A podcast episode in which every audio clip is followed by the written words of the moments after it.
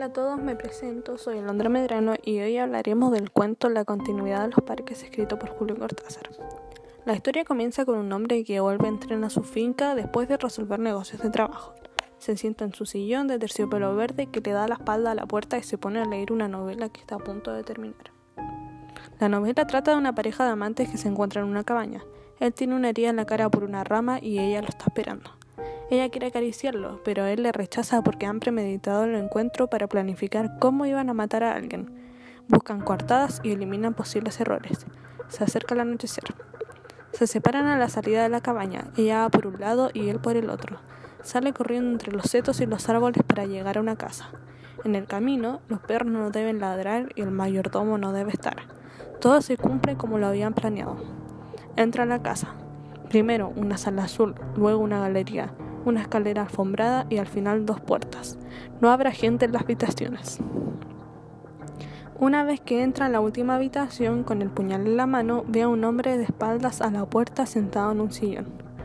En ese momento el lector se da cuenta que el hombre en el sillón es la víctima del protagonista de la novela. En el cuento se unen dos historias, la del hombre que lee una novela y la de los amantes que van a matar al marido.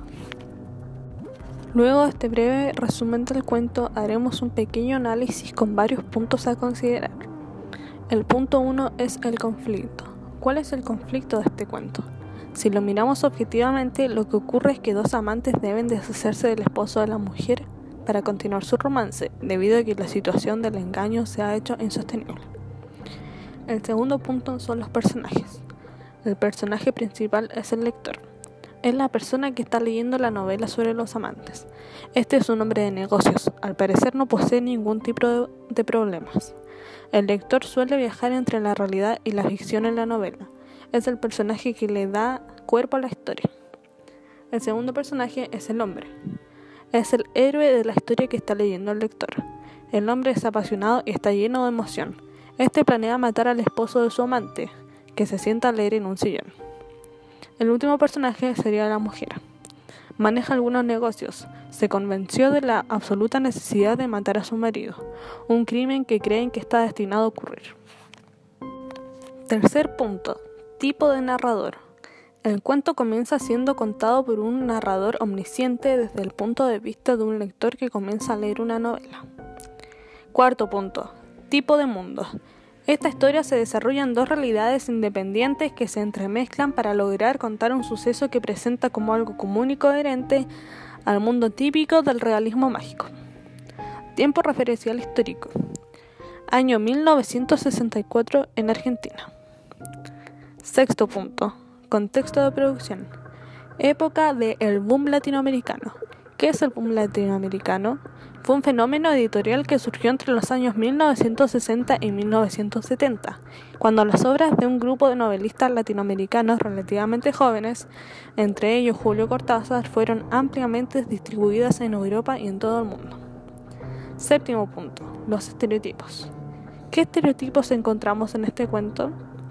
El primer estereotipo es el estereotipo de los infieles, que serían los amantes que planean matar al marido.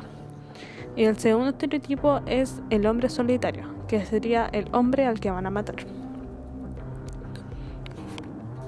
A continuación daré una pequeña lista de palabras que se encontraban dentro del cuento que tal vez fueron un poco complicadas de entender. La primera palabra es finca. Es una propiedad inmueble que se compone de una porción delimitada de terreno. La segunda palabra es aparcería. Contrato en virtud del cual el propietario de un terreno agrícola o de una instalación ganadera cede su explotación a otra persona a cambio del pago de una cantidad de dinero. Tercera palabra, arrellanado. Ensancharse o extenderse en el asiento con toda comodidad. Cuarta palabra, agazapado o agazapada. Permanecer al acecho, estar en alerta o aguardar para sorprender a alguien. Quinta palabra, restañaba, detener el curso de un líquido, en especial la salida de sangre. Por último, daré tres preguntas de comprensión y análisis para que las personas que leyeron este cuento puedan entenderlo un poco mejor e inferirlo. Pregunta 1. ¿Cómo se puede interpretar el título La continuidad de los parques? Pregunta 2. ¿Cuál es el hecho fantástico en el cuento? Y por último, ¿cuál es la disposición del relato? Bueno, este ha sido mi análisis. Espero que se encuentren bien y cuídense mucho. Hasta luego. Adiós.